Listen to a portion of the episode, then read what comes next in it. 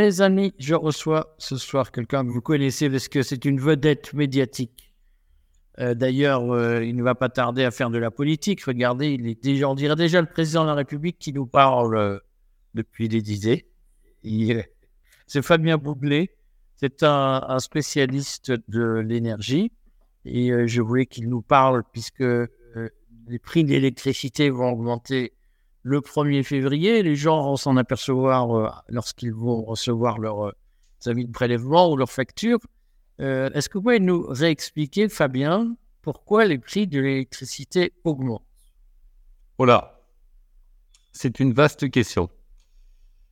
Tout d'abord, il faut comprendre que il n'y a pas une seule raison qui explique l'augmentation du prix des factures d'électricité. c'est multifactoriel. C'est-à-dire qu'en en réalité, il faut intégrer l'intégralité des raisons, il faut comprendre l'intégralité des raisons. À chaque moment, il peut y avoir une raison qui va encore augmenter, et, etc. Donc, on va dire que globalement, la facture d'électricité euh, augmente pour des raisons fiscales, puisque tout d'abord, la facture d'électricité, c'est comme la facture d'essence. Vous avez d'abord une composante de l'énergie, qui est donc sur la facture d'électricité, qui est euh, établie en mégawattheure ou en kilowattheure. Ça, on va dire, c'est assez stable. Et puis, vous avez le TURP, qui est la taxe de raccordement, qui représente presque 40% de la facture d'électricité. Et ce TURP sert à financer les subventions et le financement des modifications des réseaux électriques dues au raccordement des énergies intermittentes, éoliennes et panneaux solaires. Et enfin, vous avez la TIFCE, c'est-à-dire les autres taxes, et la TIFCE, dont l'augmentation est à l'origine de l'augmentation de la facture d'électricité, et la taxe pour la transition énergétique, c'est un euphémisme pour dire la taxe pour financer les subventions aux éoliennes et aux énergies intermittentes on va dire que depuis 2001, selon les chiffres de l'INSEE, on a une augmentation de la facture d'électricité des Français. Et cette augmentation, elle est exponentielle depuis 2020 jusqu'à aujourd'hui. Donc, on a eu une accélération de l'augmentation. Il faut savoir que ce phénomène d'augmentation de la facture d'électricité est depuis 2001, qui est une, année symbolique. D'ailleurs, je l'ai mentionné ce, graphe dans, dans mon livre Nucléaire des vérités cachées c'est la date où il y a eu l'arrêt coché de financement des éoliennes. Jusqu'à 2000, et depuis le plan Mesmer de 1973, on a eu une chute du prix de la facture d'électricité. la première raison, c'est le financement des énergies intermittentes. La... Veut dire quoi cette expression, le financement des énergies intermittentes? Eh bien, en fait, tout simplement parce que comme les énergies intermittentes euh, ne sont pas une évidence et qu'elles n'existaient pas dans le réseau, l'État français a conféré une subvention à 91 euros le mégawattheure en tenant compte des, euh, clauses d'inflation, parce qu'en fait c'est 81 euros le mégawattheure dans l'arrêt coché, mais avec les clauses d'indexation, en fait 90 à 95% du prix de rachat, c'est 91 euros le mégawattheure. C'est la commission de régulation qui l'avait fixé. Ces subventions, c'est un prix garanti, c'est-à-dire quel que soit le prix de marché. Donc, quel que soit le prix de marché, qu'il soit à 40 euros le mégawattheure, qu'il soit à zéro, qu'il soit même à moins 20, parce a de plus en plus des prix de marché négatifs, eh bien, le producteur d'électricité d'origine éolienne, il touche 91 euros le mégawattheure, et ceci pendant 15 ans. Mais il faut redire, parce que c'est pas, excusez-moi Fabien, mais pour que ce soit clair pour tout le monde, donc l'énergie intermittente, c'est par exemple l'éolienne. Éolienne panneau solaire. Voilà, c'est-à-dire l'énergie qui n'est pas produite en continu comme peut l'être euh, l'électricité dans une centrale nucléaire ou une centrale à charbon. Exactement, tout à fait. Ou pétrole, ou gaz. C'est la différence entre l'intermittent, c'est-à-dire qui fonctionne en fonction du vent et en fonction des panneaux du soleil, face à une électricité pilotable et constante, qui peuvent être une centrale au charbon, une centrale nucléaires ou pilotables parce que les barrages hydroélectriques sont pilotables mais ne fonctionnent pas tout le temps. Ils fonctionnent au moment des pointes de consommation. Voilà. Quand il y, a de l'eau et quand il y a besoin, en fait. Hein. c'est ce qui permet de venir en support et d'équilibrer les réseaux électriques parce que le, le nucléaire sert de base électrique et ensuite l'hydroélectricité vient s'ajouter au moment des pics de consommation. L'éolien et les panneaux solaires ne sont pas une évidence. Ça, ça vient, on va dire, de la politique allemande d'énergie Wind 2. Et donc, on, finance des subventions. Et en fait, quand vous avez un prix de marché qui est à 30 euros le mégawattheure, eh bien, l'exploitant éolien, il va toucher 91 euros le mégawattheure. Donc, EDF est obligé d'acheter 91 euros le mégawattheure, ce qu'elle va revendre dans le marché 30 euros le mégawattheure. 30 moins 91, ça fait 61.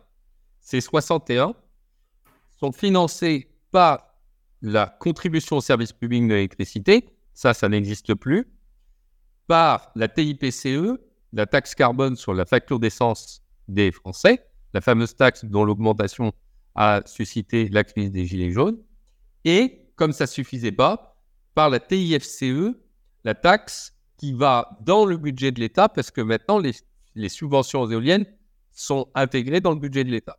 Donc, en fait, si vous voulez, il faut comprendre que, en réalité, quand on vous parle de transition énergétique et qu'on vous dit oui, mais il faut continuer la transition énergétique, ça veut simplement dire qu'on continue les subventions, c'est-à-dire la différence entre le prix de marché et le prix euh, subventionné et garanti, avec pour les promoteurs éoliens une, euh, une préférence de réseau, c'est-à-dire que l'électricité d'origine éolienne est intégré dans le réseau prioritairement aux autres sources d'électricité. Donc, quel que soit le, besoin en électricité, l'éolien euh, fait conduit à une forme de discrimination du nucléaire. C'est tout à fait intéressant parce que déjà d'un point de vue philosophique, on parle de libéralisation du marché.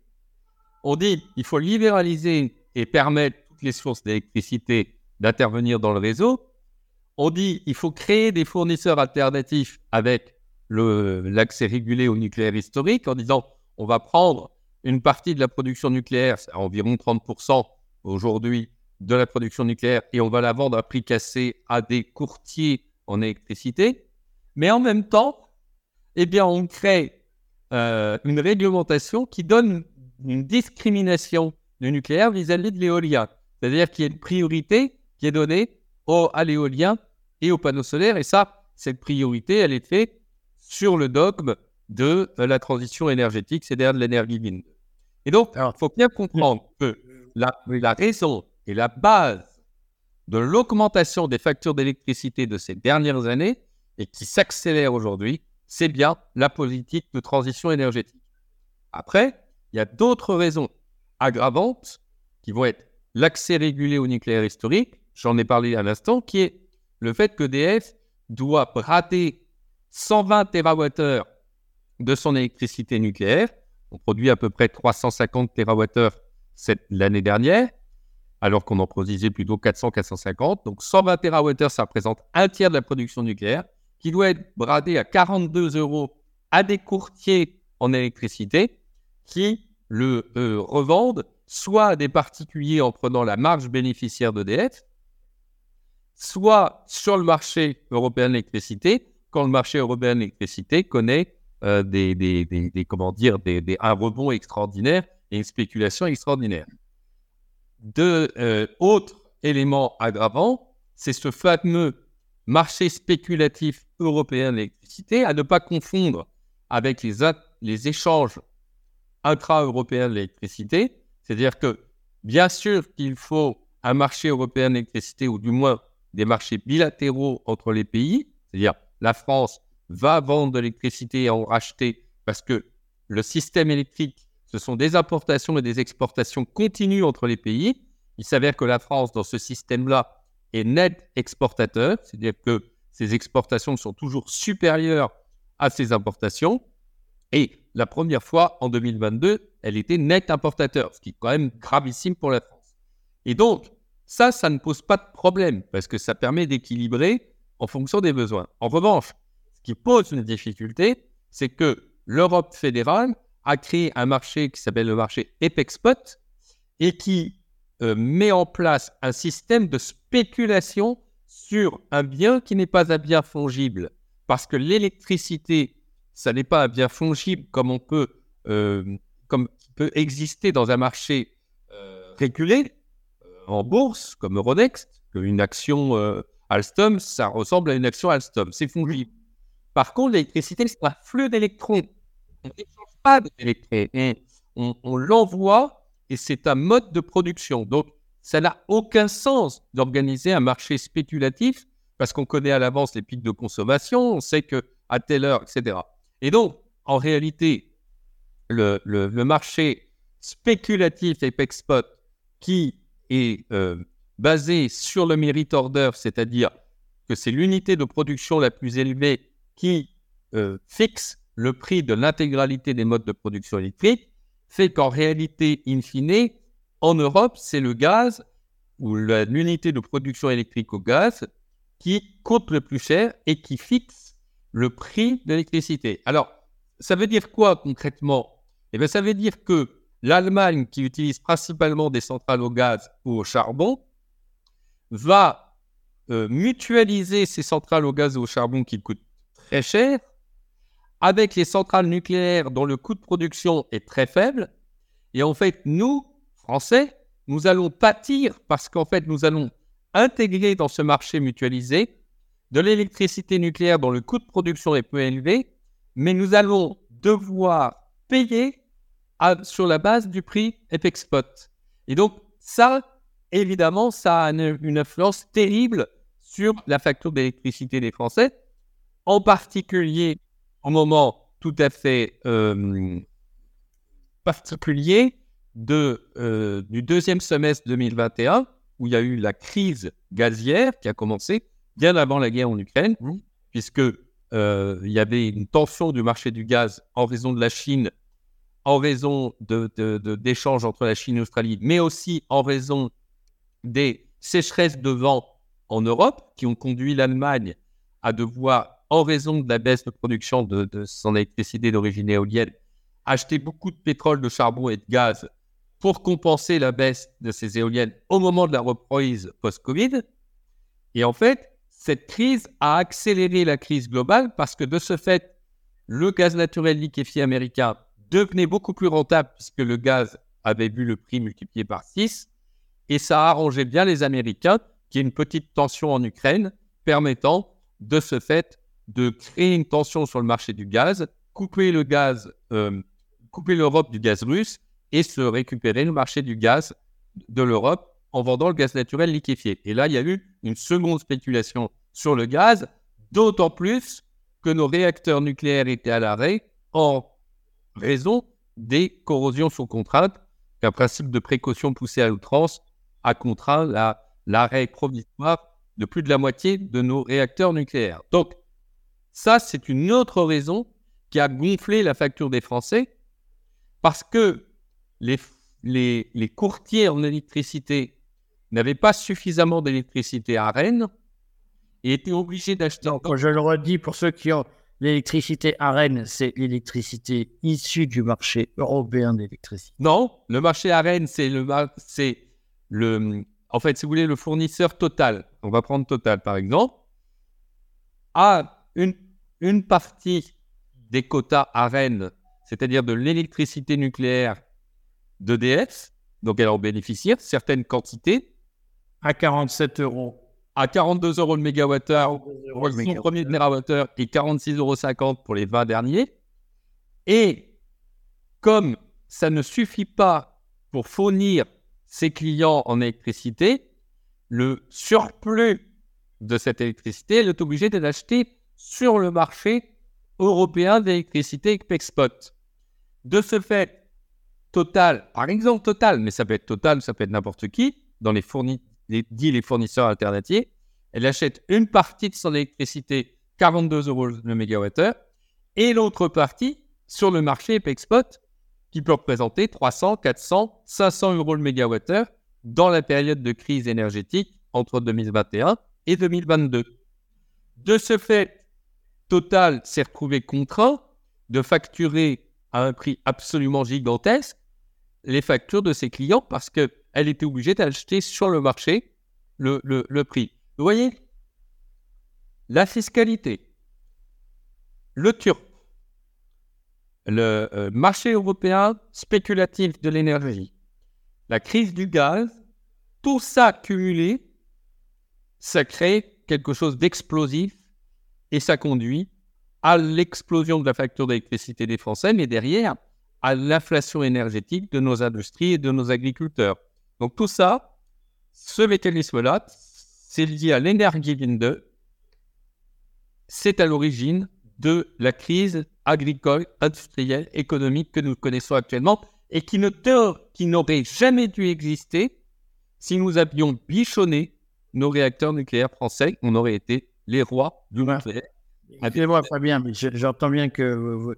Mais il faut redire donc nous, euh, ce, que, ce, que, vous nous dites. Je vais le, reformuler en un pitch, si j'ose dire en quelques mots. C'est que euh, nous sommes dans un marché hyper réglementé, qui est le contraire d'un marché libre et concurrentiel.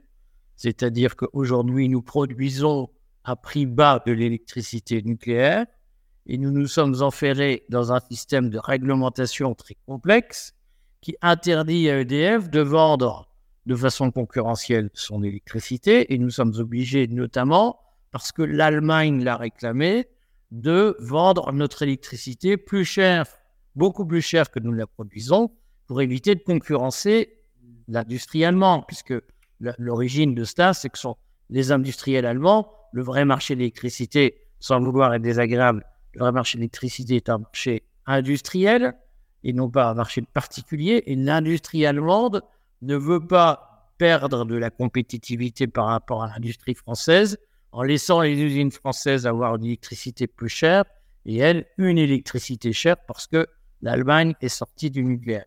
Mais dans la pratique, quand même, tout cela est le produit d'une stratégie française, c'est-à-dire que nous pourrions aussi faire le choix de sortir de la contrainte européenne et notamment de la contrainte allemande. Oui, alors je, sais que, comme j'ai beaucoup dénoncé le, la guerre de l'Allemagne contre la France, certains euh, diront oui, mais c'est un peu la faute de la France. C'est pas tout à fait faux. C'est la faute des gouvernants français qui se sont laissés faire par l'Allemagne. Ça, c'est incontestable. Après, il y a quand même eu des opérations structurée, organisée de déstabilisation du nucléaire français, soit par des officines de guerre économique qui se cachent euh, derrière le masque d'organisations dites écologistes. Il ne faut pas se leurrer, euh, Greenpeace, WWF, les Amis de la Terre sont des mercenaires énergétiques. Je l'ai écrit dans mon livre, il n'y a pas de souci, vous pouvez le dire. Ça fait plusieurs mois que c'est sorti et j'ai pas eu de procès. Ce sont des mercenaires énergétiques déguisés en association environnementaliste. Par ailleurs, on sait que ces officines ont été financées et créées à l'initiative de la filière énergétique fossile, en particulier les, les manias du pétrole. Quel est le premier ennemi du nucléaire? C'est le pétrole. De ce fait, vous avez eu une connivence entre le pétrole américain, les officines antinucléaires françaises et le pouvoir allemand, qui ont mis en place des opérations de guerre économique terribles contre la France, avec des opérations de guerre informationnelle, avec des opérations d'infiltration, hein, avec la présence au sein de la Direction générale de l'énergie et du climat d'une officine allemande euh, de l'éolien. Donc, il y a quand même des éléments où nous avons des gouvernants d'une naïveté confondante et aussi d'une trahison confondante qui ont trahi la France, mais et qui ont obligé la France à se couper euh, de son nucléaire, qui était une richesse incroyable. En tout cas, le péché originel de tout cela, c'est la dissolution par Jacques Chirac de l'Assemblée nationale, qui a conduit in fine à l'arrivée au pouvoir de la gauche plurielle Et Lionel Jospin, ayant absolument besoin des voix des Verts, est obligé de composer avec les Verts. Et dans l'accord politique entre Lionel Jospin et les Verts, il y avait l'arrêt de Superphénix, le surgénérateur mangeur de déchets nucléaires, qui a été, je dirais, d'une gravité sans nom. Et ça, c'est. En fait, Fabien, je vais vous couper parce que je dois malheureusement finir. Ce que je vous suggère, c'est qu'on refasse une interview très prochainement sur tous ces éléments historiques et que notamment vous nous expliquiez. Est-ce que vous en êtes d'accord Oui, oui, aucun problème. Bon, eh bien écoutez, je vous dis à très bientôt. Merci, c'était passionnant.